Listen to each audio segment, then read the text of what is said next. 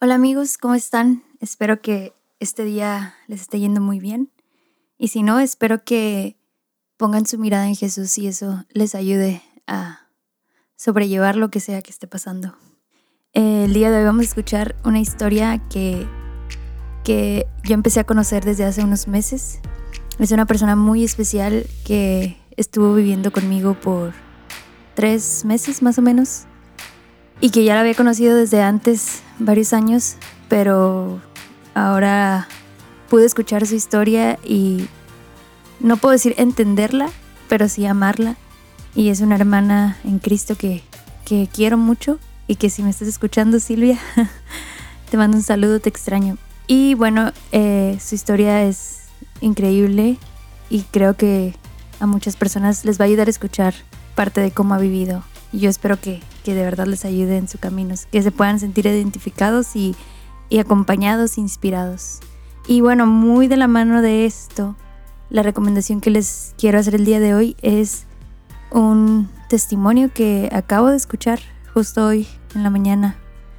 Por alguna razón llegué ahí. Es el testimonio de un hombre que se convirtió, bueno, más o menos, algo así. Se convirtió del judaísmo al catolicismo y bueno, lo que él dice es, realmente no es que me haya convertido, sino soy, sigo siendo un judío, pero como completo, porque el Mesías, o sea, Jesús es el Mesías que los judíos esperan y esperaban. Entonces, realmente, bueno, les recomiendo que lo escuchen, es bastante largo. Les voy a dejar el link en inglés y encontré uno en español. Y, y se los recomiendo porque algo que me impactó mucho, y o sea, yo lo venía escuchando en el carro y mientras iba al trabajo. Y una parte que él cuenta sobre, sobre su encuentro, eso que cambió, o sea, ese momento especial de conversión fue a través de María. Cuando habla de ella, a mí, o sea, me, me conmovió tanto que empecé a llorar ahí y me hizo de nuevo recordar como en, en, en el día a día, en el ir a mi trabajo, en las cosas cotidianas que tenemos que hacer, ¿verdad? Y que a veces nos absorben nuestro tiempo, nuestra energía, nuestro pensar. Recordar que nuestra vida es mucho más que eso, que nuestra vida, nuestra verdadera vida viene después y que lo que ahorita nos parece bueno no se compara con lo que vamos a tener después. Creo que eso fue lo que me conmovió. Entonces creo que recordar eso constantemente de historias de otras personas es a mí lo que más me ha ayudado y por eso existe este podcast. Entonces les recomiendo escucharla. Es bastante buena la historia y seguramente Dios puede hablarte a ti a través de esa historia también. En, en otra cosa tal vez, ¿no? A mí me habló a través de ese punto específico, pero a ti tal vez te hable en otro. Entonces se lo recomiendo y bueno, ya hice un intro bastante largo, pero valía la pena. Los dejo con Silvia, disfruten y hablamos después. Hola Silvia, bienvenida, bienvenida a nuestro podcast. me da mucho gusto que estés aquí. Ok, es la segunda vez que grabamos, entonces se va a ver algo raro, pero no me importa. Eh, pues bienvenida, qué bueno que estás. Gracias por tomarte el tiempo. Tu último, casi último día aquí en Monterrey, por ahorita. Eh, pues vamos a escuchar hoy tu historia y me emociona mucho porque ya he escuchado pedacitos, pero ahora vamos a escucharla desde el principio. y pues sí, pero antes cuéntanos un poquito de ti, qué haces, a qué te dedicas, qué te gusta, qué no. Muy bien. Bueno, yo soy Silvia Marín, tengo 24 años, estudio Relaciones Públicas y Comunicación, estoy a nada de terminar, gracias a Dios, después de un largo recorrido Em, soy la menor de mi familia, tengo una hermana mayor y después está mi mamá y mi papá. Entonces somos una familia de cuatro. Y, y pues sí, soy una mujer increíblemente intensa y, y loca, pero que ha visto la obra de Dios en su vida a través de cada etapa. Entonces, esa es Silvia Marín. Excelente, ya nos irás contando poco a poco. Así es. Y bueno, aquí siempre empezamos por el principio, principio, eh, que creo que es importante conocer desde, pues sí, cuál fue tu primer encuentro, siquiera con el nombre de Dios o con saber quién era Dios, eh, cómo, cómo fue para ti. Ok, bueno, creo que para hablar de mi historia es importante comenzar con la historia de mis papás. Eh, mi papá fue el primero que conoció, conoció a Dios en un programa que se llama en Costa Rica Encuentro de Promoción Juvenil.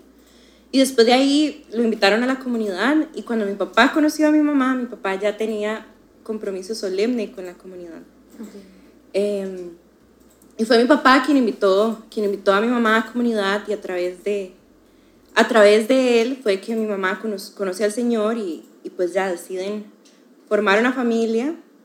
Dos semanas antes de que mis papás se casaran, mi mamá la diagnostican con cáncer y le dieron tres meses de vida y le dijeron que, que ya, que no había nada que hacer. Mi mamá, ¿verdad? Fue como Silvia, eh, Silvia, como a mi papá, que se llama Eiko.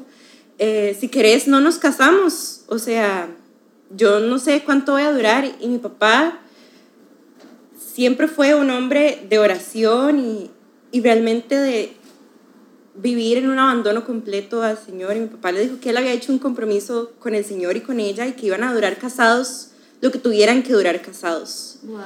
Y, y después de eso, pues se casaron y venía ya todo el proceso de radioterapia, quimioterapia. Y lo primero que le dijeron a mis papás fue, ustedes nunca van a poder tener hijos, eh, la radioterapia es súper agresiva, eh, lo primero que va a suceder es que, o sea, ya, o sea, es imposible que ustedes tengan hijos.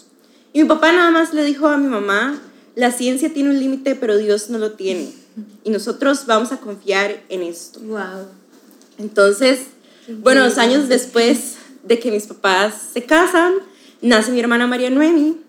Y tres meses después de que ella nace, mi mamá tiene una recaída del cáncer, donde fue una de las cirugías como más agresivas.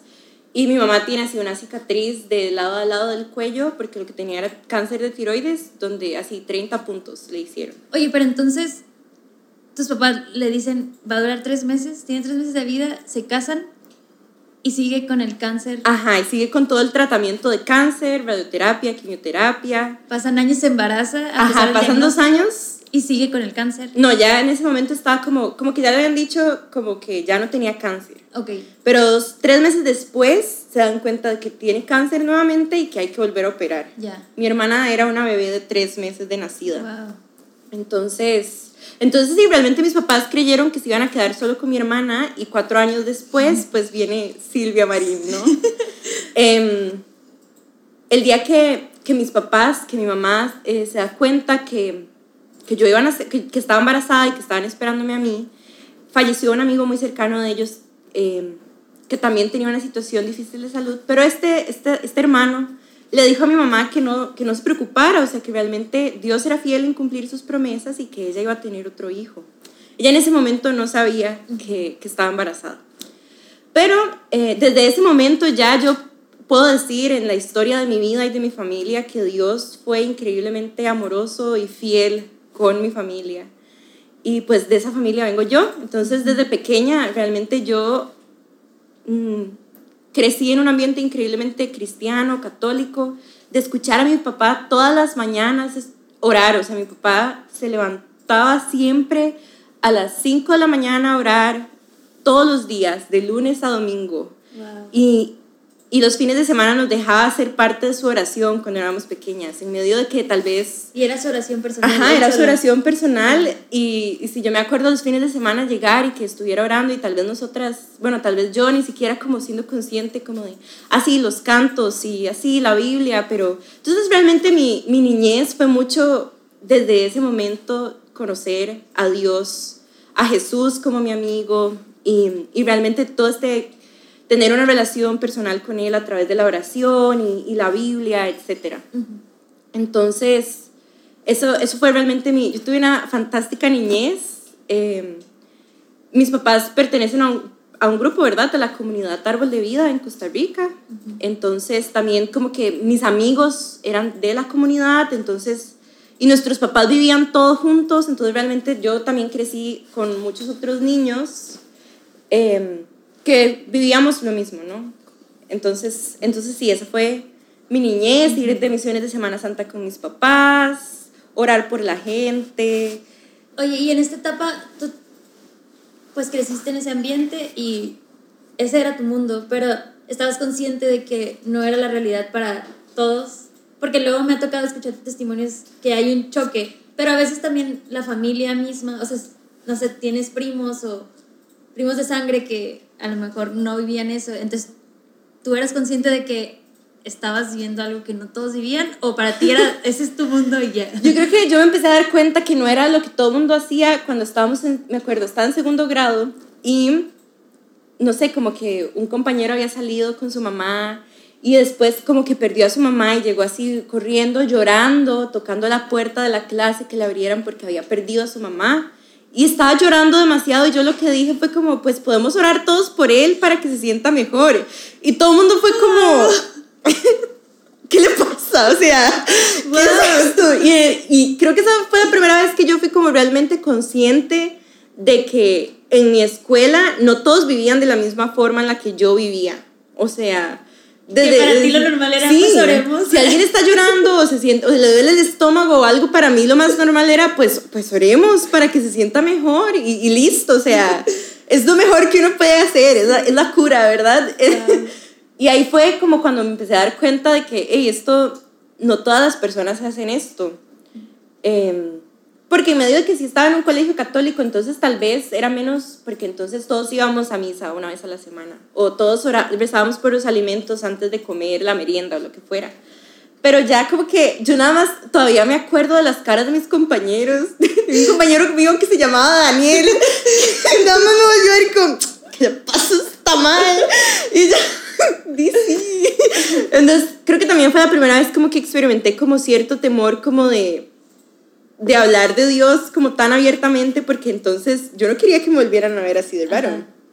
Sin embargo, esto no te hizo dudar de que, ah, sí, para ellos no es evidente, para mí, o sea, digo, a lo mejor estás muy chiquita también, ¿verdad? Segundo grado, que siete años. Pero a lo mejor más adelante, no sé, el, el, el hecho de que no es algo normal para todos cuestionar, ah, porque sí es normal para mí. No, yo creo que, creo que no, porque también tenía gente de mi edad que sí vivía lo mismo que yo y eran mis amigos. O sea, ellos estaban en la escuela y listo, los veía todos los días, pero solo por un ratito de tiempo y después yo iba a mi asamblea con los niños y íbamos a jugar al condominio e ir a tomar café con las amigas de mi mamá que también están en la comunidad. Eh, y entonces era para mí, es como, di, pues, más bien ellos son los que están como afuera y esto es lo que todo el mundo debería estar viviendo. entonces yo soy como los que se pierden de, de esta, de esta vida tan chiva. Oye, chiva es chido, o chilo, o padre. Por si lo menciona. Este, antes de pasar a otra etapa de tu vida, me, me entra la curiosidad si hay algo, y porque lo mencionas a tu papá como alguien que a quien tú veías así como ejemplo también de su vida espiritual, algo que te haya dicho en esta etapa de infancia, a lo mejor que te haya marcado tu vida espiritual, o sí, algún, algo que él te haya dicho o que tú hayas visto, además de verlo en las mañanas orar, que recuerdes. Ok, sí, esto, es muy, esto es muy chistoso. Creo que nadie... Estábamos de misiones de Semana Santa. Yo tenía siete años y pues está acostumbrada que es cuando alguien está orando por alguien, pues uno le pone como la mano, o, o, sea, como que ora por esa persona. Y entonces yo estaba muy pequeña para irme con los adolescentes como mi hermana, entonces me tocaba quedarme con mis papás en sus actividades, con las personas de, de esta iglesia, en este pueblito. Y entonces ya yo dije como, pues yo también voy a empezar a orar. O sea, si todo el mundo está orando, yo también puedo hacerlo. Y entonces me acuerdo que llegué donde una señora que estaba llorando, pero todavía nadie había orado por ella, y entonces yo nada más como le, que le puse la mano en la espalda, y yo nada más dije como, Señor, o sea, que, que ya puedas experimentar tu amor, y esa señora tiene un descanso en el espíritu. Claramente yo creí que yo, mi, mi reacción, y que papi siempre se reía de esto cuando lo contaba, mi reacción fue como, yo no la maté, yo no hice nada. O sea, porque claramente todo el mundo fue como, ¿quién es esta niña que está orando por esta señora y qué es esto que está pasando y que ella de la nada grita que ella no la mató? Como, yo no hice nada. Y entonces me acuerdo de mis papás llegar, ¿verdad? Y algo que mi papá, que mis papás, ambos, dos cosas de niña que siempre me dijeron. Una era cuán amada era yo por Dios y cuánto Dios amaba a nuestra familia y cómo la vida de mami era un ejemplo de, de su gran fidelidad, ¿verdad?, para nosotros. Y mi papá, después de eso, él nada más me dijo como que yo no había hecho nada malo y que realmente había sido el Espíritu Santo que había obrado a través mío y que realmente uno no puede, no puede frenar al Espíritu Santo ni su poder. Y entonces desde pequeña también como que mi papá fue como, vos, vos estás hecha para cosas grandes que, que Cristo tiene para vos. Eso fue algo como que desde pequeña mi papá em, me dijo, como, vos, vos sos una mujer especial, Silvia, y vos sos una mujer que a la que Dios ama muchísimo. Y yo era una niña de siete años cuando esto pasó, ¿no? Entonces, fue, fue como la primera vez que también yo pude como ver, como, claramente yo en ese momento era cero consciente como de, del poder que tiene el Señor y del Espíritu Santo, ¿verdad? Y cómo habita en nosotros, pero sí tenía, yo creo que el Señor usa a cualquier persona que esté dispuesta, sea grande o pequeña, para, para hacer su obra. Y ya después, como tres o cuatro meses después, esta señora llega a la comunidad en, en San José, porque eso es, era afuera, como en la zona rural. Entonces me saluda, como, ¿se acuerda de mí? Este, usted fue la que oró por mí. Y yo, ¡ay! Yo, no! O sea, y ya, o sea, como que eso es de lo que, de lo que me acuerdo, pero, pero sí, fue un, fue un momento como que siempre que ya más grande, era, era como una anécdota a la que mi papá siempre volvía cuando tal vez estaba yo pasando por un tiempo difícil o, o lo que fuera, como para recordarme cuánto me amaba Dios y que realmente yo era una hija especial para Él. O sea, realmente sí. Wow, sí, wow, qué padre, siete años.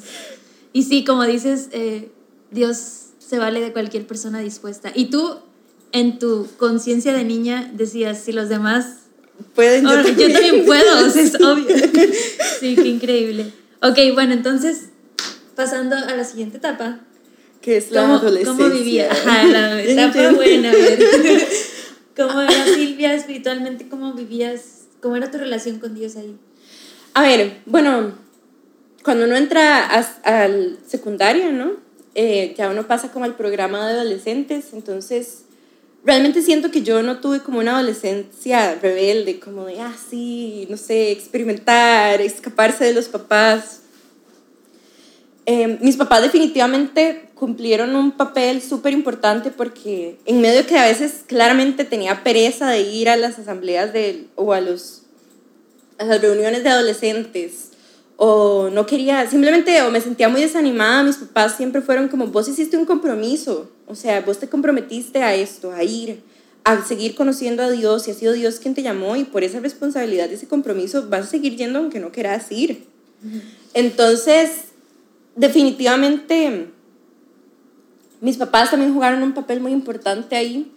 Y era más como cuando a veces uno dice como, estoy muy cansado, no quiero ir a misa, pero cuando ya está en misa es como, ah, no, no hubiese cambiado este tiempo de estar en misa por cualquier otra cosa porque el Señor me habló a través de esto y porque pude disfrutar de Cristo Eucaristía. O sea, para mí fue así mi adolescencia de, ah, no quiero ir hoy al programa de adolescentes. Y cuando llegaba era como, qué dicha que vine y que más bien, o sea, mis papás me dijeron que tenía que venir porque disfruté, compartí, lloré, aprendí, etc.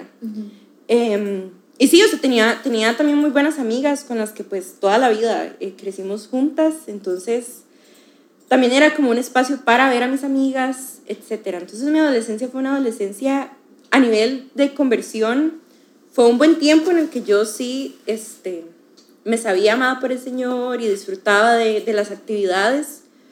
Pero también, o sea, como todo adolescente, también como que empieza como toda esta intriga y como el no sé quién soy, no sé hacia dónde voy, no sé qué quiero. Y me siento increíblemente incomprendido por todo el mundo. Ni siquiera yo sé qué está pasando en mi vida. Entonces, yo diría que desde ese momento para mí fue como un buscar el control de las cosas en todo, como buscar control en, en cómo me he visto, ¿no? Como esa, buscar esa autenticidad como persona y como individuo que cada adolescente como que busca y es como quiero ser único y quiero ser... Pero y, termina siendo igual a todos los ajá, que son únicos. Exactamente, entonces, eh, sí, en el colegio era mucho como como que todos los profesores me comparaban con mi hermana, entonces era como, Silvia, yo esperaba que usted fuera como María Noemi, O Marín, qué, qué decepción que usted no sea como su hermana. Wow. Yo esperaba más de usted y cosas así. O me decían María Noemi siempre, era como, no, es, es Silvia. Y creo que, creo que eran como poquitas cosas como que iban como lastimando mi, mi ser y mi espíritu. Y, y entonces nacía como esta necesidad de quedarle bien a todo el mundo. Porque entonces yo experimentaba una, una, una persona como que no tenía ningún tipo de valor. O sea, como que mi valor estaba en el hacer cosas y no le estaba quedando bien a nadie, era una decepción para todos. Entonces, eso se iba como construyendo como este pensamiento y esta sensación iba también como de la mano con todas las cosas buenas que me está dando Dios en mi adolescencia, de ir descubriendo mis dones, ir descubriendo descubriéndolo a él en, en, en su palabra, ya como de una forma mucho más personal que antes cuando era una niña. Ajá. Entonces, entonces sí, cuando llegué a último año de, del colegio, que todo el mundo tiene que tomar la decisión de qué voy a estudiar y qué voy a hacer, realmente yo tenía como todo un plan en Excel de qué iba a hacer con mi vida. Y, y, yo me acuerdo que lo primero que yo dije que yo quería hacer era como, ah, bueno, yo quiero estudiar historia del arte, porque me encanta la historia del arte y sus... Ya, o sea, me encanta, lo disfruto montones, y leer y el aprender pero me acuerdo como que hice un comentario en, en, la, en, mi familia extensa y fue como, te vas a morir de hambre haciendo eso, o sea, no, no puedes estudiar eso. Y entonces al final fue como, ah, voy a estudiar enfermería porque soy buena sirviendo, porque, porque además es, es una carrera como que, que, que, es prestigiosa, entonces le voy a quedar bien a mi abuelita y le voy a quedar bien a no sé quién, uh -huh. y al fin y al cabo es algo que me, me puede llegar a gustar, o sea, que yo sí me veo haciendo eso. Entonces ya mi plan era estudiar enfermería, este, que son como seis años, trabajar, casarme, tener hijos y ya, o sea, ese era mi plan y mm, cuando llego a hacer el examen no me dio la nota ni siquiera para entrar a la universidad donde eh, se daba enfermería y realmente, o sea, mis papás fue como, nosotros no, no podemos pagarte en este momento una universidad privada, entonces tenés que estudiar en una universidad del Estado entonces era como, necesito estudiar algo y no sé qué onda con nada. Y entonces mis papás llegan y me dicen como, mira, ¿por qué no consideras irte de brecha? Y entonces lo primero que yo pensé es como, claro, o sea, ellos se sienten tan avergonzados de que yo no haya entrado a esta carrera que lo que quieren es mandarme a otro país. O wow. sea, como sacarme de esto y porque también piensan que yo no voy a manejar esto. Y entonces y realmente hacer como brecha, o sea, este programa de misioneros voluntarios por un año no estaba nunca dentro de mi, de mi Excel, dentro de mi plan de vidas, nunca, nunca estuvo ahí. Okay. Y... Oye, pero, o sea, estos pensamientos, bueno, primero el que se moldeara lo que ibas a estudiar por lo que, por un comentario, y también Ajá. esto de que mis papás me quieren mandar porque se avergüenzan de mí. ¿Alguna vez lo platicaste con alguien más? Sí, a ver, creo ¿Lo que... externabas? Sí. Sí, pero no de una forma como saludable o como, como, como que pudiera darle a entender a otra persona como, hey, es así como me siento. Definitivamente era como un... Bueno, sí, tiene baja autoestima y, y sí, este... Así se siente, pero creo que realmente mi forma de externarlo era como siendo, no sé, mi, en mi personalidad como súper fuerte, como de voy a decir lo que yo pienso de la otra persona sin importar lo que la otra persona sienta, porque y así es como me siento yo, no sé, era, era muy extraño, o sea, como que sí lo hablaba, pero no lo hablaba como probablemente lo, lo, haría en este momento de mi vida, que tengo más recursos para hacerlo, y en medio de que sí, sí llevé como varios procesos de terapia y así, como que no, a lo mejor no lo decía tanto como, como yo creo que lo, que lo decía y entonces ya la gente como que no sabía... O no daba pie a que hubiera algún tipo de conversación. Exacto. Y creo que también es, es algo que, que he aprendido ahora sirviendo con adolescentes. Es que muchas veces como son adolescentes nos quedamos en, ah, son adolescentes, ahorita se le va Sí. a pasar y no, no nos tomamos el tiempo que deberíamos to- tomarnos para sentarnos y escuchar realmente qué es lo que tiene que decir. No estoy diciendo que mis líderes no hicieron eso, que mis papás no hicieron eso, que mi hermana no hizo eso, para nada. Simplemente creo que, creo que incluso el mismo adolescente como que no sentirse ni un niño ni un adulto y estar como en ese intermedio y todo su proceso hormonal y de crecimiento y de conocer, tampoco sabe cómo, cómo decir las cosas. Y entonces como mejor yo no voy a decir nada porque no me van a tomar en serio. Entonces sí, realmente como que eran cosas que estaban ahí, de las que incluso yo no era tan consciente hasta mucho después, incluso ahora en mi vida adulta joven, es como, ah, esas cosas que, no sé, a mí me decían definitivamente me llevaron a sentirme increíblemente insegura sobre mi cuerpo cuando estaba en secundaria. O sea, a mí, alguna gente por ahí era como, que me regalaban ropa como más pequeña, como tallas más pequeñas que la mía, como para que te animes a bajar de peso ah. y te quede. O Silvia, o sea, las, las, vos tenés que bajar de peso porque las, solo las, la gente delgada puede usar ropa bonita. O sea, las gordas no tienen ropa bonita. Nunca va a haber ropa bonita para ellas. O no, vos vas a tener que usar un vestido de graduación negro o verde botella para que te veas más esbelta porque no hay vestidos bonitos para la gente gorda. Wow. y cómo y, yo creo, o sea, yo quiero pensar que la gente que hace estos comentarios hay una intención buena hasta cierto nivel de querer ayudarte. Y pienso mucho en la película esta de Spanglish. Ajá.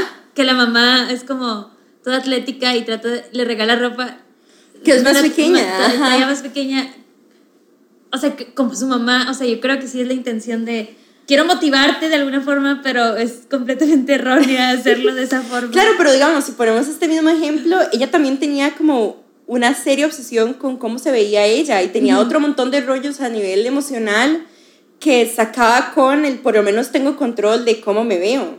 Entonces, y además ahí también está en que yo era un adolescente y ellos eran adultos. Entonces, como, wow, o sea, los adultos en los que yo confío, que, que me dicen que me aman em, y que son parte de mi familia y que me quieren y que se preocupan por mí, esto es lo que me estaban diciendo. O no coma, no coma porque se va a poner como una ballena y cosas así. Y como algo tan superficial realmente puede calar demasiado en en, en, uno, en el ser de uno, en su espíritu, ¿verdad? en su identidad. Exactamente, entonces definitivamente como que desde ese momento, en medio de que yo viví como una adolescencia y una niñez increíblemente buena, llena de demasiado amor por parte de mi familia, o sea, mi papá, o sea, como esa figura masculina presente que, que me amaba, que me procuraba, que me respetaba, que, me, que en serio, Silvia, nadie, nadie te ama, solo el Señor te ama más que yo. Eso era lo que me decía, solo Dios te ama más que yo. Entonces, definitivamente en medio de, todo esto bueno en lo que yo había crecido a nivel interno está este caos de, sí, o sea, yo no soy buena para nada, o sea, realmente, sí es cierto, yo soy una persona increíblemente explosiva y me enojo por todo y soy demasiado mandona y soy demasiado esto y entonces es por eso que la gente no me quiere, entonces mejor que busque otra persona, o no soy como mi hermana María Noemi y entonces, ya, o sea, yo realmente eh, ser Silvia Marín es, no importa, es, es un cero a la izquierda, diríamos. Entonces, bueno, mis papás me dicen esto de venirme de brecha, yo dije como, no, pero bueno, si, si es algo que Dios quiere, pues está bien, Él va a tener que hacer todo. O sea, como que yo dije, Dios, si vos quieres que yo me vaya, vos tenés que encargarte de todo, del vuelo, eh, porque yo nunca había viajado en avión, entonces del vuelo yo no quiero viajar sola, Además, yo no tengo maleta y yo no quiero comprar una maleta. Y, o sea, estos procesos duran demasiado y estamos en, noviembre y eso significaría que yo tendría que empezar tal vez como en agosto. Entonces, a ver, o sea, usted tiene que hacer que esto todo pase. Y entonces me acuerdo como que ya mis, eh, mis amigas como que llegaron un día a la casa como Silvia, ya tenés que mandar tu solicitud. O sea, tenés demasiado tiempo diciendo que la vas a mandar y no la has mandado. Ahí también influyó demasiado una de mis líderes, que era brechista, Marisa Martínez, de, de Nicaragua, que, que, también, o sea, a través de ella el Señor me amó mucho y realmente habló muchísimo a mi corazón, sobre todo sobre esta parte como de, de irme de brecha, ¿no? Entonces ya todas llegaron a la casa y entre todas llenamos y que las cartas de recomendación que uno tiene como que tener, etcétera. Y yo como, bueno, yo ya mandé esto, yo dije, señor, o sea, yo me quiero ir a Ecuador porque ahí es donde yo conozco gente, donde conocen a mis papás, donde yo voy a estar cómoda en este centro regional, no sé qué. Y fue como, no, te vamos a mandar a Monterrey. Y fue como, no, yo no quiero ir a México. O sea, realmente yo quiero pensar que es por el fútbol, como que los mexicanos y los costarricenses no se llevan tan bien hasta que ya los ticos vienen a México y es como, ¡Oh, México! Solo no hablamos de fútbol y ya. Entonces, entonces ya como que me vine para acá y, y venía con una lista también, como de, bueno, yo quiero estar aquí solo seis meses. Es cierto que todo el mundo piensa que voy a estar aquí un año, pero quiero estar seis meses y estas son las cosas que quiero que me digas, Señor. Si me las decís lo más pronto posible, pues más rápido puedo volver a Costa Rica y puedo volver con mi plan de vida, ya con un poco más de dirección, pero yo necesito que me digas esto, necesito que me digas que voy a estudiar, dónde voy a estudiar, porque tal vez me trajiste aquí porque querés que estudie aquí, entonces decime si al final me voy a casar o no me voy a casar, y creo que otra cosa más, o sea, pero realmente era como, ya, o sea, yo quiero esto lo más pronto posible, porque quiero regresar a Costa Rica ya para no perder el tiempo, porque yo sentía que el estar aquí era un perder el tiempo, y aparte porque me sentía increíblemente perdida, o sea, y no sabía nada de estas cosas y pues claro, o sea, el Señor me las iba a responder. Y los primeros seis meses fueron ya, o sea, como Silvia, hay que guardar silencio, Silvia, hay que aprender a servir a las hermanas con amor. Silvia, es cierto que tenés un temperamento fuerte, pero eso no, no justifica que seas así o que puedas decir con tanta libertad estas cosas. Y también fue darme cuenta de, hey, mi familia, o sea, mi papá, mi hermana y mi mamá me aguantan demasiado las cosas porque son mi familia. Y aquí no. Y esto no es, esto no es normal, o sea, mis papás y mi hermana hacen esto porque, porque me aman incondicionalmente. También.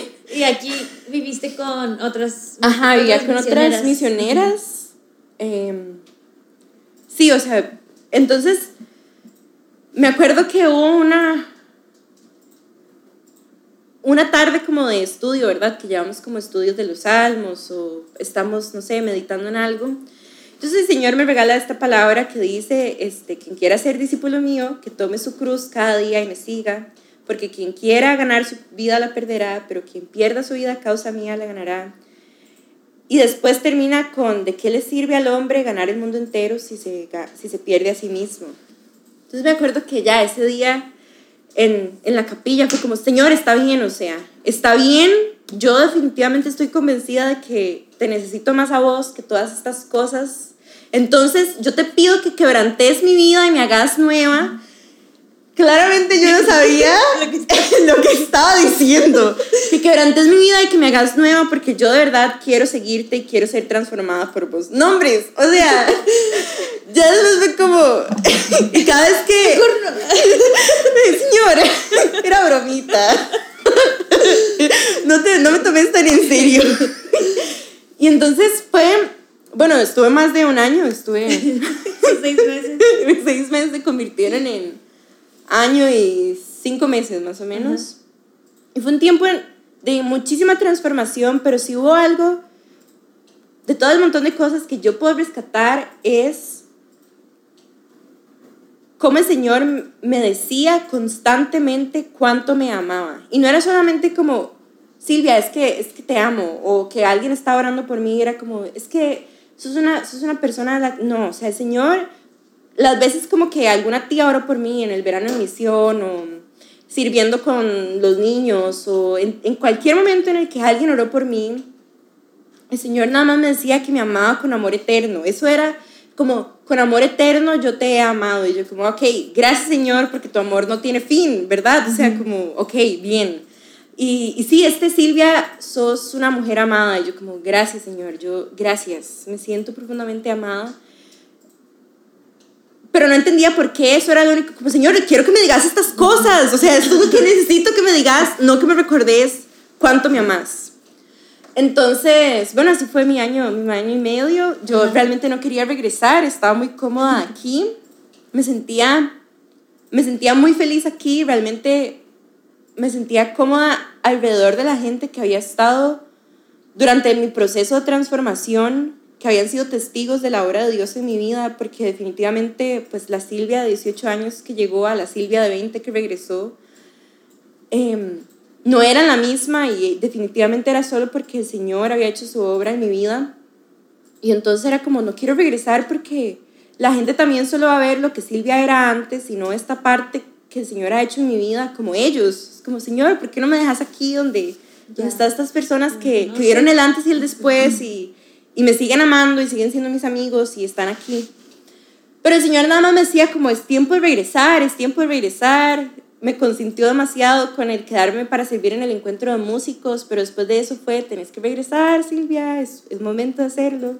Yo como, bueno, voy a regresar y yo regresé y la verdad es que hice maleta, o sea, deshice mi maleta como dos meses después por una orden de mi líder, porque yo estaba 100% segura que el Señor me iba a decir como, Silvia, fuiste obediente, confiaste en mí, el premio es que vas a regresar a Monterrey. Yo, sí, ya está mi maleta lista, Señor, ya voy a regresar. Y definitivamente no fue lo que pasó y entonces viene todo este proceso ya de ingresar a la universidad, ingresar. ¿Y ya regresaste con un plan más o menos? Ajá, o sea, como que, ah, bueno, voy a seguir con la misma, porque yo comencé una carrera, yo era tan intensa que fue como, bueno, estos seis meses que mm, entre enero y agosto, porque en agosto me venía para Monterrey, era como voy a empezar mi carrera universitaria para no perder tanto el tiempo. Entonces yo empecé estudiando algo que se llama planificación económica y social. Y entonces estando aquí fue como, hey, o sea, yo siento como que el Señor me confirma que sí es esto con estas cosas. Entonces regresé a estudiar eso. Y estuve en esa carrera un año y medio más. Entonces hice dos años de esa carrera. Y, y pues ya, o sea, realmente esto de que dicen como brechista una vez, brechista por siempre. Yo pude verlo, pude ver esa palabra hacerse vida, ¿verdad? Porque realmente me sentía increíblemente sola y me sentía increíblemente sacada de onda con qué está pasando con mi vida en estas cosas. Aparte como que reventaron esa burbujita, como ese campo de fuerza de vida comunitaria, vida llena de Dios, 100% servicio. Y era como ahora la vida real con, con adultos jóvenes de mi edad que, que, tenían un montón de vicios o que vivían una vida increíblemente desordenada o llena de libertinaje. Y para mí era como, hey, esto nunca, ¿qué, qué onda con esto? O sea, como yo digo no a estas cosas también. Entonces, en medio de mi caos emocional, ¿verdad? De, de, hacer un duelo profundo por no estar en Monterrey, porque realmente yo sentía como que en Monterrey se había quedado la Silvia, la que el Señor había transformado, y en Costa Rica estaba como Silvia no transformada, y entonces era como también ese temor de qué va a pasar ahora conmigo. Y entonces sí fue como, fue un tiempo muy difícil, o sea, realmente fue un tiempo increíblemente difícil, además cuando, cuando estuve aquí en Monterrey la primera vez había bajado un montón de peso, como que primero había subido y después había bajado como 20 kilos. Entonces cuando llegué, y claramente después de todos estos comentarios de la gente, como que mi, mi perspectiva era ya, o sea, yo ya no estoy gorda, entonces listo, o sea, la gente... Ya se van a callar. ajá, o sea, y, me, van a, me, van a, querer, o sea, como que ya yo voy a poder ser amada por la gente y todos mis problemas están solucionados porque ya no estoy gorda. Y definitivamente no era eso. Cuando yo me empecé a dar cuenta que esas cosas seguían ahí, que yo me seguía sintiendo increíblemente poca cosa y que yo podía experimentar que la demás gente me veía así o que seguía siendo como, no, Silvia es demasiado mecha corta y ella no, ella no es ella no es estas cosas que está diciendo ser o, o le daban el servicio a otra persona que no era yo porque probablemente era porque Silvia Marín no puede con esas cosas. Fue, fue increíblemente difícil y para no hacer el cuento tan largo, llegó un momento en el que yo dije, Señor, ya entonces, ¿cuál es el sentido de esto? ¿De qué sirve que vos transformes mi vida? ¿De qué sirve que yo haya realmente pasado por este tiempo difícil en mi brecha donde realmente quebrantaste mi vida y fue increíblemente doloroso y difícil, si nadie puede ver esto, o sea, ¿cuál es el punto? ¿Cuál es el punto de todo esto si nadie puede ver tu amor y tu fidelidad a través de mi vida, si nadie puede ver estas cosas y sigue pensando que soy la misma adulta joven de 18 años con la misma personalidad y el mismo carácter, si nadie ve esto? Entonces, en ese momento yo estoy convencida de que fue ahí donde realmente el enemigo fue como, de aquí soy, este es mi momento, y comenzar como en aprovecharse de ya este pensamiento que yo tenía de, no tiene sentido, Silvia, para cada vez irme apartando más como de, de la gente. Tal vez no es el mejor ejemplo, pero en Harry Potter, como que en la quinta película, ya como que Harry Potter está hablando con Luna, Lovewood, eh, o como sea que se diga, y entonces Em, como que ella, él le pregunta a ella como que si su papá y ella creen que Lord Voldemort, Voldemort ha regresado, ¿no?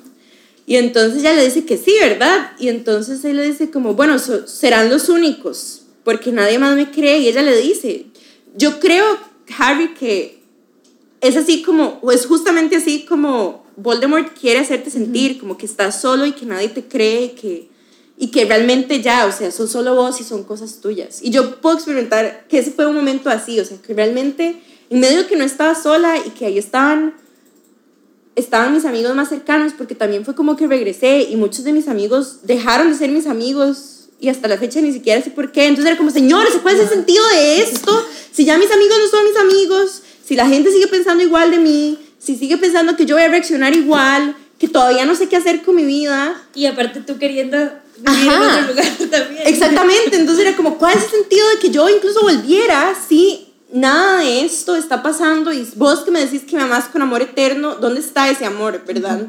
Si me sigo sintiendo así de sola, si me sigo sintiendo así de poco valorada y, y entonces como que todo esto definitivamente fue fue el principio de un tiempo y una etapa de desconversión para mí. Yo en ese momento tenía 20, iba a cumplir 21 años.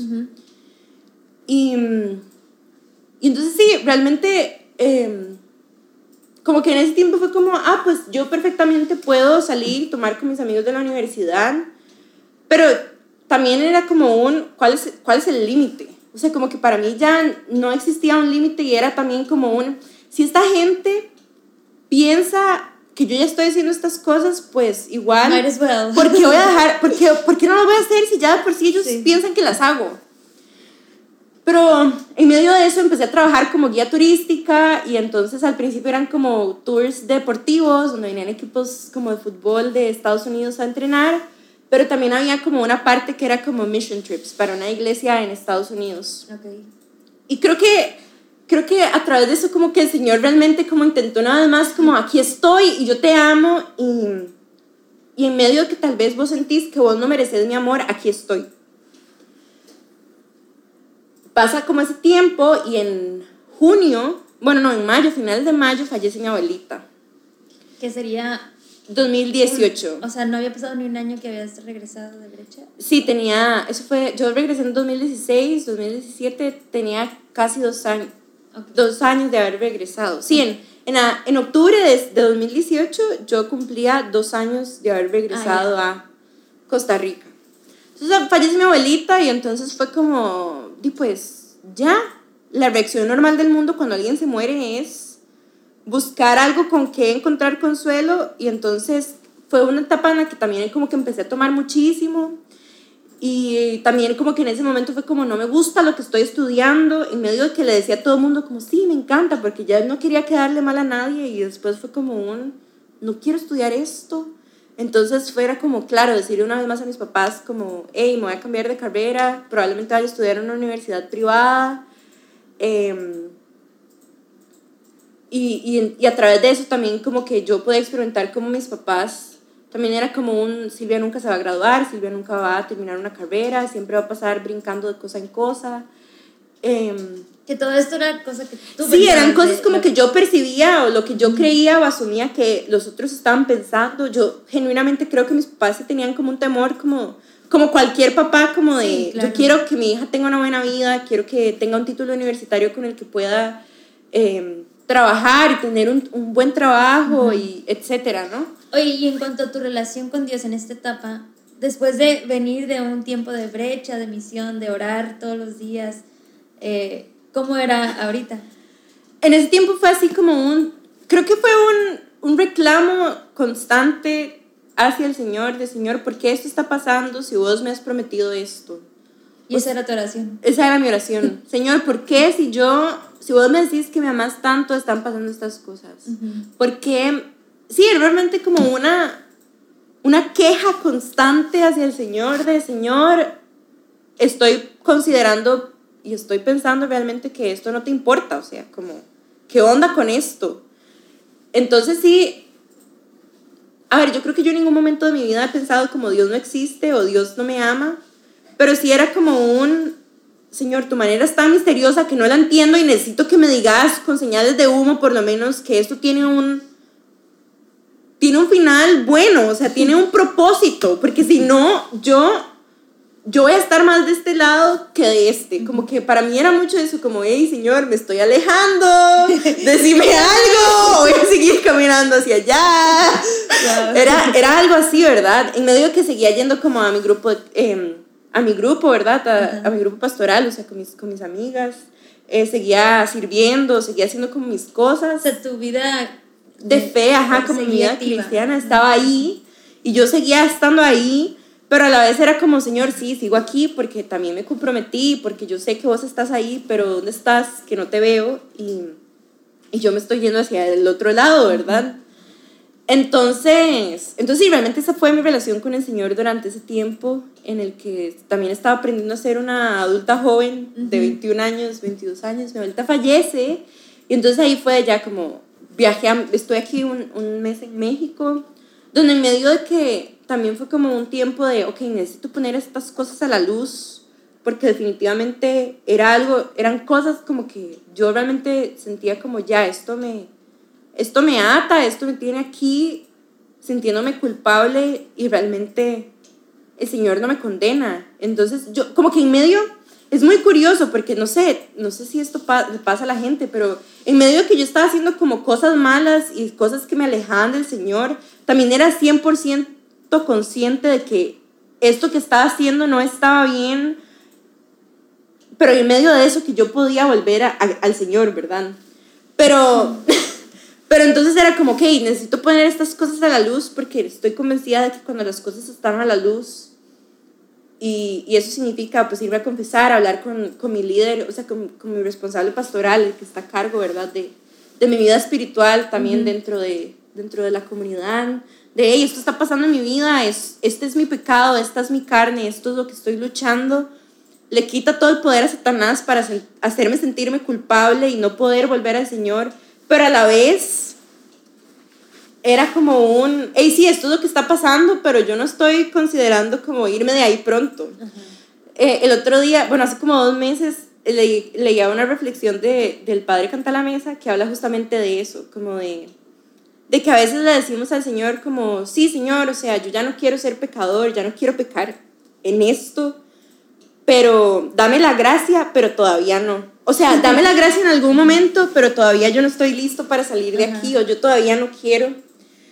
Entonces, yo creo que realmente eso era lo que pasaba conmigo, como que era un intento de sí volver al Señor y de sí vivir mi vida conforme a la voluntad de Cristo, pero a la vez era como, mm, pero todavía no. O sea, todavía no quiero dejar ir todas estas cosas. Sí. Entonces, bueno, eh, después de mi viaje a México, es, en el 2018 regreso y empiezo a trabajar en un call center porque era como, bueno, necesito pagarme la universidad. Yo decidí, mis papás habían sido muy claros conmigo desde el principio de no podemos pagarte una universidad privada, entonces si vos decidís eso, tenés que trabajar y pagarte tu universidad. Fue como, ¿qué? Perfecto. Entonces empiezo a trabajar para este call center en una cuenta de ventas y, y ya, yo siento que ahí fue donde no, hay, un, hay como un decir que dice como que uno estaba como y lo empujan, no sé cómo, ¿cómo es. No, no sé. Uno renco y lo empujan, algo así es. Bueno, nosotros diríamos como, ay, sí, uno renco, como de que ya está de punto de caerse y alguien lo empuja ah, para que termine de caerse, ¿no? Y ya, o sea, era un ambiente increíblemente pesado como a nivel emocional porque te exigían montones. Aparte el cliente era un cliente muy grosero, pero si vos vendías, entre más vendías, más dinero te daban. Y entonces fue eso como, y yo era muy buena haciendo eso, como persuadiendo a la gente. bueno, vos sos un ejemplo de eso también. Sí, pero, pero fue para algo bueno. Sí, sí. Me persuadió a ir a Jalapa. Con gente que apenas conocías. Sí, pero estuvo fácil. Pero entonces era como, ah, ok, a, a, mis jefes les gusta esto y estoy recibiendo como una remuneración por ser buena en esto, pero aparte como que fue como, aquí está mi valor en el hacer está mi valor, en el dinero está mi valor. Entonces, entre más dinero tenga, pues más valiosa voy a ser. Y entonces Silvia, super workaholic, en su afán de ser valiosa para alguien. Y pues como que a mí se me olvidaba todo lo demás. Claramente seguía se estaba estudiando y ahorraba solamente para la universidad. Y todo el resto del dinero que, que me entraba, o sea, era para irme de fiesta. O sea, ahora yo digo, bueno, no me arrepiento, pero definitivamente hubiese ahorrado más dinero. Sí. ese dinero. Exactamente, es como, ¿por qué? Entonces, claramente yo tomaba de lunes a domingo casi todos los días tomaba y todos los días me iba de fiesta. Y si me iba de fiesta, no era fiesta hasta que yo no me sintiera como así, en un estado de ebriedad intenso. Y ahí también ahora puedo ver el montón de veces que Dios me protegió de cualquier cosa. O sea, de verdad que mis papás son unos santos porque en ese tiempo, en medio de que respetaron mucho el hecho de que yo era una adulta y que estaba tomando mis decisiones en medio de que profundamente les dolía en el alma, intercedieron por mí a tiempo y a destiempo. Y los momentos en los que tuvieron que intervenir, como después de una semana de estar llegando como a las 6 de la mañana a mi casa de fiesta, em, fue como, Mae, ¿qué está pasando? O sea, claramente no me lo dijeron así, pero Silvia fue como, ¿qué, ¿qué está pasando con esto? Estamos increíblemente preocupados, esto es realmente lo que querés vivir. Yo como, sí, sí, X, eh, no me pasó nada, estoy bien, yo siempre informé dónde estaba, eh, estaba segura, entonces ya, o sea... Oye, y ahí, ah, o sea, pensando en lo que yo también he vivido y lo que otras personas me han compartido, cuando uno está en esos ambientes, está como cegado, como, como como, ay, ¿cuál es la palabra? Como, como cuando te ponen a dormir en el hospital, ¿cómo se le llama? Eh, anestesiado. anestesiado, ajá. Pero siempre hay momentos de luz, ¿verdad? Siempre hay así pequeños momentos en los que uno cae en conciencia de qué rayos estoy haciendo con mi vida. Sí. Y para mí son esos salvavidas que Dios pone. O sea, Dios nunca, no, no, no, nos da la libertad total, pero también nos ayuda, ¿no? A, a ver por nosotros. Entonces, tuviste esos momentos. Sí tenía momentos así, definitivamente, pero era como un, yo no estoy dispuesta a dejar esto porque aquí está mi valor, esto es en lo que yo soy buena. Y por otro lado, realmente ya el Señor no era mi centro ni era mi norte, sino que era el dinero y la ambición de querer, ambición de tener mucho más cada vez. Pero sí tenía estos momentos en los que podía hablar con mi, con mi responsable pastoral y decirle justamente estas cosas, como, es que ya yo no quiero estar aquí o preguntarme en serio en qué momento llegué a estar en donde estoy, en este hueco hasta la cabeza de lodo. Y también en ese tiempo en lo que más estaba meditando era en el hijo pródigo, pero realmente era como un, ¿será que el padre del hijo pródigo, o sea, cuántas veces hubiese estado él dispuesto a darle la herencia que tenía a su hijo, la parte que le correspondía, y aún así esperarlo y salir a su encuentro cuando lo vio de lejos regresar. O sea, como que para mí era, y que eso era como mi conversación eterna con mi responsable pastoral. Como yo le decía, ¿en serio vos crees que el padre hubiese hecho lo mismo una, una segunda vez o una tercera vez? Como que para mí era como un cuestionar el amor de Cristo, ¿verdad? En eso, como, ¿cuántas veces estaría dispuesto a hacer esto por mí? Oye, bueno, esto se me ocurre ahorita nada más escuchándote, pero ¿crees que una parte de ti estaba poniendo a prueba ese amor que desde muy pequeña sabías, eras consciente de que Dios te tenía. Y como que lo tentabas de, oye, me estoy alejando. ¿Alguna parte de ti tú crees que lo estaba poniendo a prueba? Nunca había pensado en eso, pero quién sabe. o, sea, realmente nunca fue así, fue como más como un... Es, esto que hiciste en mí, en la brecha, siento que nada más se quedó ahí y, y todo fue como un publicidad engañosa, ¿no? Como, señor, esta es tu publicidad engañosa donde me decís que me amás y mírame dónde estoy. Pero también yo podía comprender como de que yo había llegado ahí como por cuenta propia y que había sido una cadena de decisiones que me habían alejado del Señor. Y eso era lo curioso, porque en medio de que yo estaba viviendo esta vida de libertinaje y de desorden en todas las áreas de mi vida y todo, el Señor seguía ahí, ¿verdad? Y que yo creo que es para alguien que conoció al Señor es muy difícil, pero no imposible olvidarse de Él y realmente como ya desechar al Señor y decir yo no creo en Dios. Porque yo realmente lo que hacía es, era como guardar a Dios en una cajita, como, bueno, me voy a ir de fiesta, Señor, entonces te voy a guardar en esta cajita y ya, y después de la fiesta y después de, de hidratarme al día siguiente y sentirme mejor, pues te saco de la cajita y es como, ah, aquí estás otra vez, eh, qué bueno. Y, y mi temor y el temor también de mi responsable pastoral era como, a mí lo que me da miedo es que un día guardes al Señor en esa cajita y nunca más lo vuelvas a sacar. Y era como, yo realmente estoy convencida de que no quiero vivir sin el Señor porque en este momento puedo experimentar lo que es vivir sin Él en algunos momentos y simplemente esto no es lo que quiero, pero no sé cómo salir de esto tampoco. Entonces, eh, ya eso fue mi 2018, 2019, en enero se casó una de mis amigas más cercanas que amo con todo mi ser, Alina. Y entonces el Señor me dio la oportunidad de venir a Ciudad Mexicali. Y bueno, unas semanas, dos semanas, una semana antes me había lesionado el pie, casi me reviento un ligamento en el tobillo porque estaba muy tomada y me caí en un caño y me hice un esguince de segundo grado, entonces viajé con una de esas botas biónicas. Oye, ¿qué les contabas cuando...? O sea, como que claramente yo decía como, bueno, sí, es cierto que ya no me importa lo que la gente piense, porque por sí la gente fijo desde hace rato pensaba como de que Silvia era una persona que vivía una doble vida. Pero a mí me daba mucha vergüenza, como, ¿cómo es posible que yo esté en esto? Entonces yo como lo que dije fue como, no, o sea, como que acompañé, como que claramente mentí, dije como que había acompañado a alguien a su casa Em, y entonces me tropecé con una gradita y la verdad es que yo a veces soy un poco torpe y me paso tropezando, entonces era una historia creíble, ¿ok? Pero ahora sí era una mentira, pero más que porque no quería que me regañaran o lo que fuera, era porque yo realmente me sentía muy avergonzada como de, de llegar hasta este punto. Es que imagínate llegar al punto donde ni siquiera sos consciente de que hay un caño y ya, o sea, te lesionas, o sea, te lastimas físicamente por el estado en el que estás y por el nivel de alcohol que hay en tu cuerpo. O sea, como que para mí era como, ay, ¿en qué momento?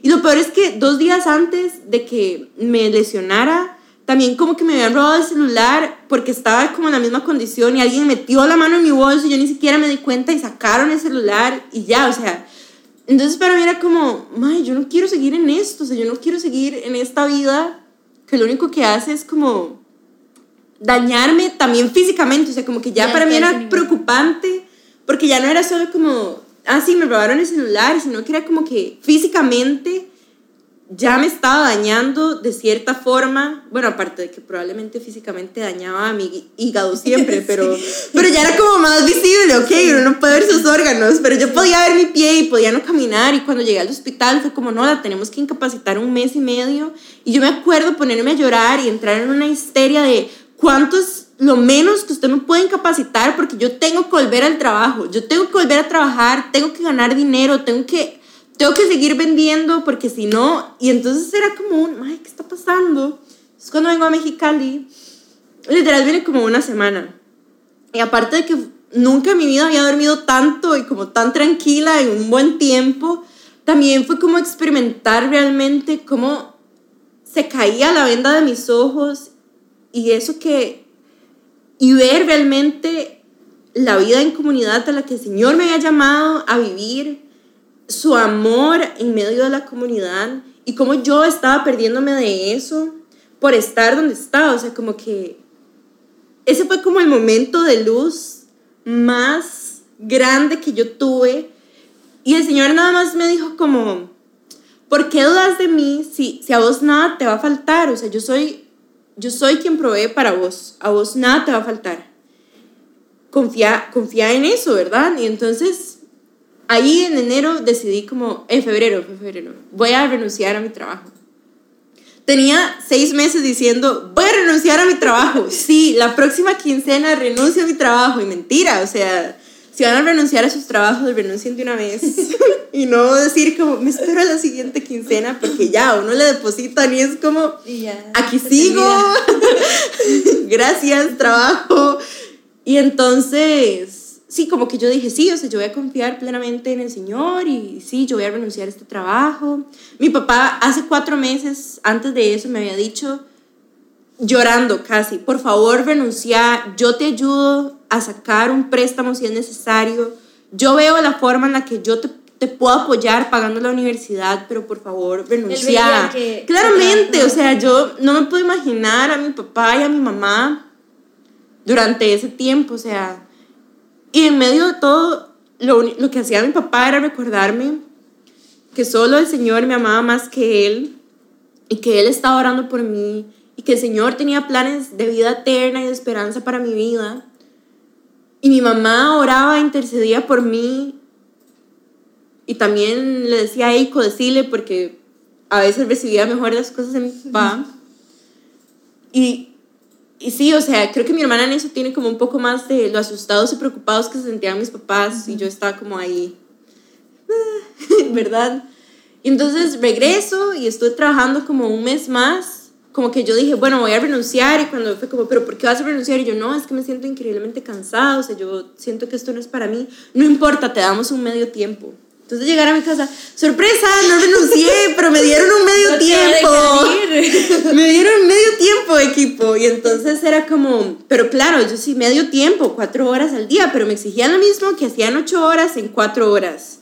Entonces fue así hasta que un día tuve como tres o cuatro llamadas horribles donde todo el mundo me dijo que me odiaba, que, que todo era mi culpa, que, sí, que me iban a buscar para matarme y cosas así, porque los clientes eran así siempre. o, y entonces me acuerdo que yo terminé mi última llamada así llorando y dije, mañana renuncio. O sea, yo dije, ya no puede ser posible porque yo sigo aquí. Si el Señor a mí ya me dijo que nada me iba a faltar y que Él iba a proveer para mí y que es algo que él me estaba prometiendo. O sea, ¿por qué estoy haciendo esto? ¿Por qué me estoy haciendo esto? ¿no? Entonces ese día llegué y yo, necesito que alguien me dé como un machote de una carta de despido, porque, eh, de renuncia, porque mañana voy a renunciar. Mañana voy a renunciar. O sea, como que... Y ya, al día siguiente llegué yo como, mi jefa fue como, ¿qué le pasa? Y yo ya le entrego mi carta y se pone a llorar ella. Es como, por favor, no se vaya. Le doy un mes como de, de, incapacidad pagada para que usted descanse, por favor, no se vaya. Y yo como, no, o sea, como que ahí está otra vez esa oferta. Y yo, claro, un mes más y me van a pagar el salario completo. Y yo, no, yo tengo que renunciar ya. Y cuando íbamos como a recursos humanos, ella iba conmigo, es como, ¿está segura de que esto es lo que quiere hacer? Y yo, sí, estoy segura, o sea, yo ya, ya no puedo más. Y el día que iban a desconectar ya como mi usuario, mi jefa y el jefe de mi jefa me escribieron estás 100% segura, todavía no hemos desactivado tu usuario, puedes volver, em, te, vamos, te podemos dar más tiempo, puedes estar solo tres días trabajando en vez de cinco, por favor no renuncies, y fue como que no, o sea, no. Wow. Y entonces, entonces sí, así fue como renuncié a mi trabajo hace tres años, sí, más o menos tres años. Y ya, y después de eso pues seguí estudiando esta carrera que amo y me apasiona definitivamente y estoy convencida de que, de que es solo una forma más en la que el Señor pule esos dones que me dio desde pequeña. Em, pero entonces sí, eso fue como lo que pasó, seguí estudiando. Mi papá me había dicho como tenés tanto tiempo en el que yo te puedo apoyar porque después de eso yo me voy a pensionar y voy a, voy a hacer planes con tu mamá y ya no nos van a ver aquí ni en pintura porque ustedes ya son adultas y ustedes dos, mi hermana y yo, ya pueden valerse por ustedes mismas.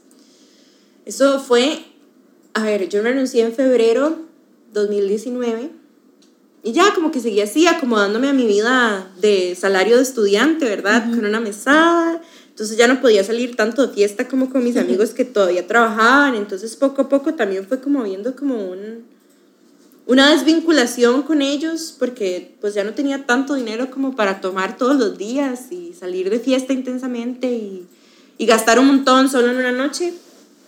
Entonces, creo que eso también fue bueno por eso, como que... ¿Y todo este tiempo tú seguías yo en seguía, la comunidad? Ajá, yo seguía en la comunidad, yo seguía yendo a misa y seguía seguía ahí, pero realmente yo creo que yo no estaba ahí, o sea, como que seguía yendo porque sabía que era bueno y porque yo no quería una vida lejos del Señor y esta dinámica de guardar al Señor en una cajita me funcionaba y después como que ya nada más me iba a confesar y era como, sí, Señor, perdóname, ayúdame, dame la gracia, pero todavía quiero seguir aquí, ¿verdad? Hasta que, bueno, como que comencé una pasantía, una práctica, eh, ¿verdad? Porque era como un, me siento cero valiosa y entonces como que a través de esa práctica también fue como un, yo soy demasiado workaholic porque, y, e identificar eso, como yo veo el trabajo como una forma que me da, que me dignifica a mí como ser humano más que la dignidad que me puede dar Dios como su hija. En ese tiempo, pues ya a principios de año como que nos habían dicho que a papi tenían que operarlo, ¿verdad? Eh, todo. Entonces a finales de, como a mediados de octubre, mediados finales de octubre, pues operan a papi, ¿verdad? Fue una cirugía difícil. Em, tienen que reingresarlo nuevamente a sala de operaciones. Y ya después de esa segunda vez, mi papá no despierta y pasa entubado. Y el miércoles antes de que falleciera, cuando el doctor llega y nos dice como realmente no sabemos cuánto tiempo más va a durar, yo lo que experimenté fue un, un miedo increíble a, Señor, ¿qué va a pasar ahora que mi papá no está? Porque mi papá es quien me recuerda que vos, vos me amás profundamente como tu hija. O sea, ¿qué voy a hacer ahora que él no está con esto, verdad? Y entonces yo realmente desde ese momento yo dije, si mi papá se muere, mi reacción va a ser volver a esa vida, pero de una forma tan intensa que ya, ya sí, o sea, yo voy a guardar al Señor en una cajita y decir, chao Señor, o sea, eh, me voy. Gracias, gracias por todo, pero, pero ya, o sea, porque ya no iba a estar esa figura paterna que me recordara el amor que Dios me tenía como su hija, el amor de Dios Padre. Me acuerdo que esa, esa noche como que convocaron a la comunidad para que oráramos por mi papá y que realmente se hiciera la voluntad del Señor y, y todo. Y la tía que oró por mí, el Señor a través de ella me dijo solo dos cosas. Y una era que Él era mi padre, o sea, Silvia, yo soy tu padre. Y después, yo soy tu padre y yo te amo. Esas fueron las únicas dos cosas que el Señor me dijo durante ese, ese miércoles en el que estaban orando por nosotras y orando por, por mi papá. Yo soy tu padre y yo te amo. Y no era solo un yo te amo, era un con amor eterno yo te amo. O sea, era... Y entonces eso me llenó de mucha paz, como, ok, sí, está bien, está bien, Señor, yo te creo que vos me amas con amor eterno y que vos sos mi Padre y que vos, si mi papá falta, vos estás ahí. Como que fue una gracia, desde ese momento fue experimentar esta gracia del Señor y realmente experimentarlo de una forma mucho más íntima como, como mi Padre además de todo esto, yo, bueno, renuncié y todo esto, y yo le pedí al Señor como, Señor, o sea, yo quiero tener una relación con vos tan íntima y tan profunda como la que tenía en mi brecha. O sea, ¿por qué? Porque yo dejé esto si era tan bueno en medio de que sí, cuando uno deja de estar en brecha es como, sí, trabajo, sí, universidad, y entran más cosas en la vida de uno, pero aún así, si uno se esfuerza y es constante, pues sigue esa relación ahí. Y el viernes, primero de noviembre, mi papá fallece. Y, y después de eso, se fueron dando, se fue desarrollando, fue muy surreal, pero a la vez como, no sé, el ver, ver a tanta gente en su vela, como esperando a que llegáramos, ¿verdad? Y llegara, llegar al ataúd. Yo nada más pensé en ese momento cuando estábamos entrando y estaba como pasando el ataúd ya para ponerlo donde le iban a velar, era como, así es en el cielo, pero diez mil veces más alegre y lleno de gozo porque, porque ya llegó, o sea, ya la meta y el objetivo de todos nosotros es alcanzar la vida eterna y alcanzar a Cristo, ¿verdad? Y era como, yo quiero esto, o sea, yo, yo quiero esto para mi vida, yo, yo, yo quiero esto. Y, y después ver cómo, no sé, muchas personas como que se acercaron y nos contaron cómo, cómo mi papá había impactado sus vidas y cómo era nada más que amaba ya tan desinteresadamente y tan sencillamente y era un amor tan puro y tan... Era, una, era el amor de Jesús y que definitivamente si estas personas no se hubieran acercado a contarnos como estas cosas, nosotras ni nos hubiéramos dado cuenta del montón de cosas que mi papá hizo Como, como que En el amor. O sea, mi papá odiaba los hospitales y un señor fue como su papá fue el que me acompañó a mí a mi tratamiento, a mis citas del cardiólogo. Su papá fue el que fue conmigo, él, él era mi contacto de emergencia.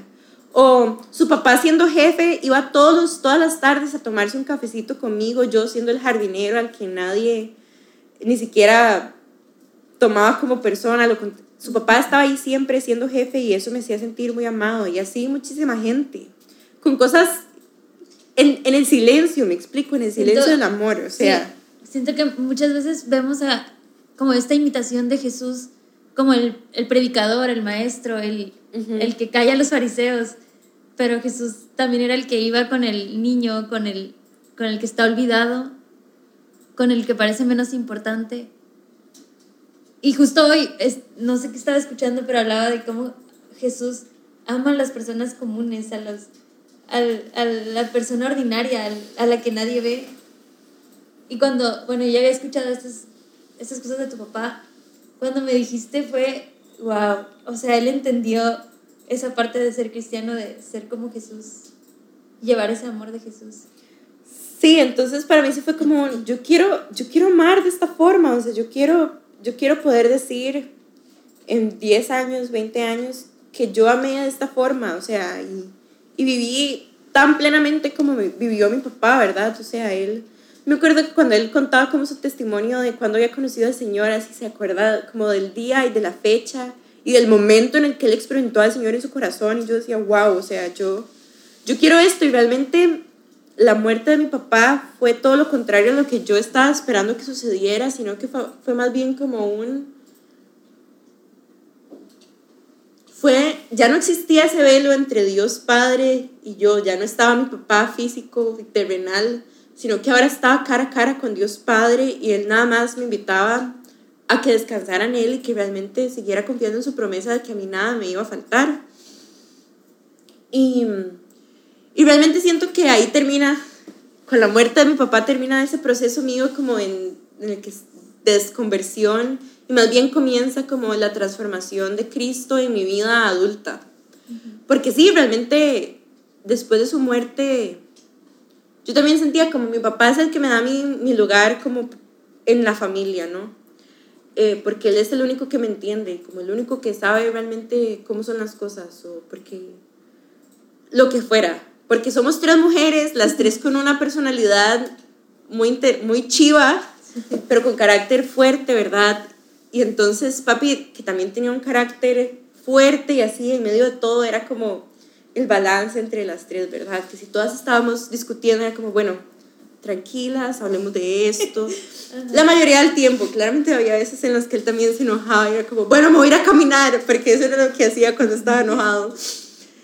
Em, entonces fue realmente como el comienzo de, la, de una transformación en nuestra familia y individualmente, ¿verdad? De poder yo también reconocerme como una adulta joven de 23 años en ese momento y decir, sí, yo tengo un lugar en esta casa, no porque mi papá me lo dé, sino porque el Señor también soñó a Silvia Marín dentro, dentro de esta familia. O sea, esto no fue algo como que simplemente pasó, sino que fue el Señor. Y, y entonces en eso, bueno, se viene, se viene la pandemia, ¿verdad? Todo el mundo de sus casas y realmente para, yo puedo decir en el privilegio que tengo de, de, muchas cosas, de tener una casa y tener una buena relación con mi mamá y con mi hermana, etcétera, fue, fue un momento muy especial para nosotras como familia de, de seguir construyendo, desconstruir cosas que tal vez no eran ya lo que necesitábamos aprender a hacer, una familia de tres en vez de una familia de cuatro, donde todas somos mujeres, eh, etcétera, ¿verdad? Entonces realmente durante todo ese tiempo yo, durante este año y medio, mi relación con el Señor ha sido mucho más profunda y mucho más pura y, y no sé, todo lo que es el Señor, ¿verdad? Pero ha sido todo un proceso también de... Yo también pensé como que mi reacción iba a ser como reclamar al Señor, como Señor, ¿por qué me quitaste un papá? ¿O por qué ¿por qué no me dijiste algo y todo ese tiempo que yo estuve fuera de mi casa, de fiesta o lo que fuera, lo pude haber pasado con él? O sea, si vos me hubieras dicho algo, Señor, yo hubiera dejado esto y, y ni siquiera fue como eso. Yo puedo decir con mucha paz y con mucha libertad que yo amé a mi papá y que mi papá se sintió amado por mí siempre. Y no me arrepiento, pero definitivamente si yo pudiera regresar el tiempo, yo sí pasaría más tiempo con mi papá. Pero el tiempo que yo pasé con mi papá fue el tiempo que también el Señor quería y en medio de toda esa situación mi papá también me amó incondicionalmente hasta, hasta el día que dejó este mundo para comenzar su, su verdadera vida en la vida eterna, ¿verdad? Entonces, como que todos estos temores, como que yo tenía como de, voy a reclamar al Señor todas estas cosas por el resto de mi vida, voy a estar increíblemente enojada y... O voy a, voy a creer que el Señor no es un Dios fiel. La verdad es que el anhelo más grande del corazón de mi papá era estar cara a cara con el Señor y luchó por eso todos los días desde que lo conoció a sus 20 años, en medio que tenía otros anhelos como pensionarse y viajar por el mundo y por todas las comunidades con mi mamá y no sé, verme a mí graduarme después de tantos años y cambiarme de carrera y miles de planes y cosas. El anhelo del corazón de mi papá era, era estar con el Señor y el Señor fue fiel en concederle ese anhelo. Y son cosas que yo puedo ir viendo que lo único que hacen es realmente asombrarme y conmoverme de qué tan bueno ha sido el Señor conmigo y con mi familia por siempre, ¿verdad? Desde, desde ese momento. Y, y, entonces sí, realmente, bueno, en enero que, que llegué, después de un año de, de vivir sin, sin, mi papá, ¿verdad? Que bueno, me rapé también, y fue como, ya, esto es como las, ya, esto es, necesitaba ver de alguna forma el cambio y la transformación tan intensa que había vivido ya por un año en pandemia y sin papi y terapia familiar y terapia individual y descubrir esta nueva Silvia adulta. Y entonces en noviembre tomo la decisión como de, ya quiero hacer como una práctica, quiero ir a Monterrey, quiero, quiero como volver ahí, necesito viajar, ya no puedo correr entonces mi mamá y mi hermana como, sí, de fijo, me parece muy bien. Eh, mi hermana ayudándome a hacer el presupuesto, como de esto necesitas, esto necesitas invertir. Mi mamá ahí como, Silvia, sí, esto, esto es bueno, me siento muy orgullosa de vos. Era como, ah, ok, muy bien. Y entonces, pero mi plan era nada más hacer una práctica y listo, vivir aquí fuera como conveniente, era lo más sencillo, ¿verdad? Ya había vivido aquí en esta casa antes eh, se, ajustaba a mi presupuesto, ¿verdad? Etcétera. Y la semana después de que llegué aquí, como que realmente fue como, no sé, una inquietud de mi ser, como de, Silvia, quiero presentarte estas cosas, ¿no? Quiero, quiero introducirte a este, a este nuevo amor. Y esos cuatro meses han sido nada más y nada menos que experimentar el amor de Cristo desde una forma tan profunda que hasta ahorita, a mis 24 años, después de seis años que el Señor me empezó a recordar que me amaba con amor eterno, poder así como tener como un poco de luz de, wow, esto significa que el Señor me ame con amor eterno, o sea, no, es nada más como que en esta vida y en la que sigue está, está ahí, sino que, que todo lo que es el Señor, que es fiel y que es creador y que es todo esto, al fin y al cabo regresa a este amor eterno, me explico. Entonces ha sido, ha sido un tiempo de poder experimentar esto y realmente reconocer que ha sido su amor eterno y que ha transformado mi vida y decir, definitivamente de aquí no me quiero ir y soy demasiado consciente de que es demasiado sencillo tropezarse y, y de, la nada estar nuevamente en, hey señor, estoy aquí. Solo. Ajá, señor. Perdón, pero entonces como un, ya, o sea, yo no quiero esto, o sea, sé lo que es y sé lo fácil que es llegar a esto, pero ahora es como un, Señor, yo sé que en tu amor lo puedo todo y esto es lo más importante que tengo. Si el mundo se acabara mañana, si los recursos naturales escasean cada vez más, yo sé que tu amor está ahí y que vos vas al frente y que vos sos, vos sos Rey Señor de mi vida y eso es, eso es lo único que necesito y que vos en medio de eso, no sé, vas a proveer para mí, o sea, si, si, si, si cayó manada del cielo, ¿qué, ¿qué más puedes hacer si todavía no es tu momento de regresar? Y si regresas, por favor, por lo menos un heads up para estar un poquito lista. Pero sí, o sea, como que ha sido descubrir, descubrirme a mí misma, a mí restaurada por el Señor. Y creo que es, es algo de lo que habla mucho el Señor en Isaías, cuando habla de Sión, como Sión, ya no te van a llamar la destruida o la abandonada, sino que te van a llamar, ¿verdad? Yo te voy a coronar, yo sobre tus murallas construiré tus hijos y tus hijas, todas estas cosas y poder decir, es cierto, yo estuve destruida y sí, yo estuve apartada del Señor y sí, por un instante, Señor, este, me alejé de, tu bondad, de tu amor, de tu presencia, pero con amor eterno me has amado y aquí estoy nuevamente y sos vos quien reconstruye y vos sos quien, quien me da nueva vida, ¿verdad? Y eso es, ha sido fantástico, como reconocer y ver, y ver esto. Y entonces yo a veces me escucho y es como, esta soy yo hablando de esto. Típico, esta es mi voz.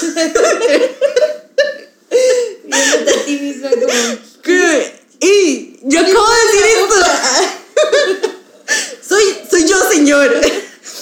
Y, y ya, y nada más estar in awe, a ver, ¿cómo se dice? Como, Asombro. Ajá. Como que esa palabra no tiene todo el poder, pero como sí un, es asombro. un asombro extremo, magnificado, como de, Señor, que cuán grande es tu amor y cuán eterno es en mi vida. Y cómo, cómo siempre has estado ahí, o sea, cómo incluso en ese momento en el que yo te guardaba en una cajita, cuando yo te sacaba de ahí, me abrazabas y me veías con tanto amor y con tanta ternura y seguías ahí conmigo en medio de que te había dado la espalda. Me, me explico, ha sido un tiempo Y de... que se la ibas a volver a dar. Ajá, o sea, como que iba a seguir pasando. Y, y ya, o sea, yo nada más puedo, puedo agradecerle al Señor por, por tanta misericordia y por, tan, tan, por tanta fidelidad, por, por tanta misericordia que, que me ha tenido y, y, el, y el poder experimentar su amor en esta nueva forma tan, tan inmensa y tan, tan profunda de poder decir, sí, Señor, o sea, en tu fidelidad y en tu misericordia está, está tu amor. Y, y es tan abrumador, o sea, yo no sé Sí. si a todo mundo le pasa cuando se descubre el amor del Señor, pero para mí ha sido como tan abrumador, overwhelming, así como de, Señor, hoy me diste tanto amor, y no solo eso, sino que tu amor se renueva todos los días, todos los días tu amor y tu misericordia se renuevan y son, solo crecen en abundancia, cuando lo que yo merezco es la muerte, o sea, es como, Señor, gracias, Exacto. gracias por tanto, y, y entonces sí, yo, Silvia Marín, puedo darme, puedo decir que soy una mujer privilegiada porque conoce el amor de Cristo como su Padre, que la ama profundamente y con amor eterno, porque puedo caminar con Jesús como mi amigo, como mi confidente y que con amor eterno me acompaña y me aconseja y, y, se, y llora conmigo y se ríe conmigo y goza conmigo. Y realmente también puedo, puedo decir que tengo el privilegio ahora de, de estar con Jesús como mi amado, que me acompaña y que me, que me introduce a este nuevo amor y descubrirlo y decir, esto es el amor y el amor también es ser obediente y es esperar y es confiar y saber que, que yo tengo planes de esperanza y de vida eterna para tu vida y que, y que vos me dijiste que querías amar como yo te amo y como amó tu papá, pues bienvenida y este es el amor, esto es el amor en el que vos querés vivir, ¿verdad? Entonces, entonces sí, yo me puedo dar el privilegio de eso y puedo decir que, que mi anhelo es que todos los días de mi vida pueda amar intensamente y que pueda realmente ser una ofrenda viva y agradable a Dios y que, y que lo que la gente vea sea, sea su amor, que es lo más importante y que, y que esto sea hasta que Él venga o me llame a su presencia. Y, y sí, eso es Silvia. Marín 2021. Amén, wow, sí, esta parte de... Me, me, me hacía pensar en el amor, con amor eterno te he amado, que ahorita lo estás experimentando de una manera más profunda, pero que es, ha sido el mismo siempre, o sea, desde que naciste, desde que te concibieron, desde siempre, o sea, Amén. y ha sido un, te voy a mostrar qué significa con amor eterno te he amado. Así es. Wow, Así es. increíble. Señor, sos lo máximo. Sí, pues Silvia, no me queda más que decir gracias por abrir tu corazón y compartirnos tu historia, gracias por, pues sí, compartir tanto del amor. Yo siento como que a veces, por más que hablemos del amor, no, no, o sea, uno lo tiene que experimentar, o sea, a veces me da impotencia porque veo, pero a la vez entiendo, porque yo por mucho tiempo también me dijeron, Dios te ama y, y no significaba nada hasta que uno lo puede experimentar. Entonces yo espero que quien nos esté escuchando en este momento, Señor, dale la gracia de experimentar tu amor en este momento y que podamos experimentarlo todos los días, todos los días. Y me encanta que nunca vamos a llegar a un tope. Entonces, pues sí, con esto quiero que nos quedemos. No voy a hacer ronda de preguntas hoy. Eh, que nos quedemos meditando en este amor. Y también les pido que oren mucho por, por mí, por Silvia, por, por todo lo que el Señor le está mostrando en este momento, por lo que viene, porque va de regreso a Costa Rica otra vez, mañana. Eh, entonces, y cuentan con mi oración también por ustedes, por su propio camino. Y de verdad, creo que al final esa es la oración. Señor, permíteme experimentar tu amor cada día y lo demás se dará por añadidura. bueno, pues nos despedimos y bueno, ya saben, compartir y todo eso y nos vemos en el siguiente episodio. Dios los bendiga.